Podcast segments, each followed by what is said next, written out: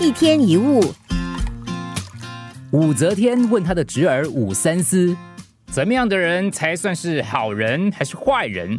武三思回答说：“哦，我不知道哪些是好人，哪些是坏人，但是对我好的就是好人，对我不好的就是坏人喽。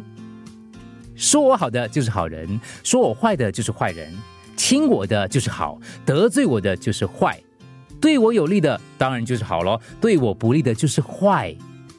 其实你是不是这样的呢？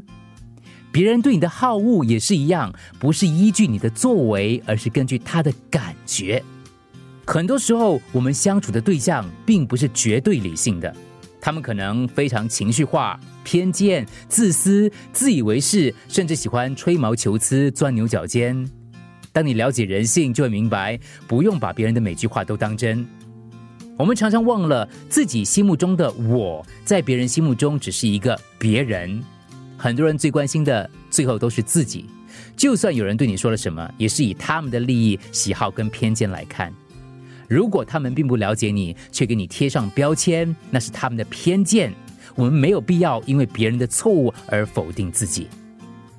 不能让自己的价值由别人对待你的态度跟方式来决定。嘴巴是别人的，人生是自己的，不要活在别人的嘴里。一天一物。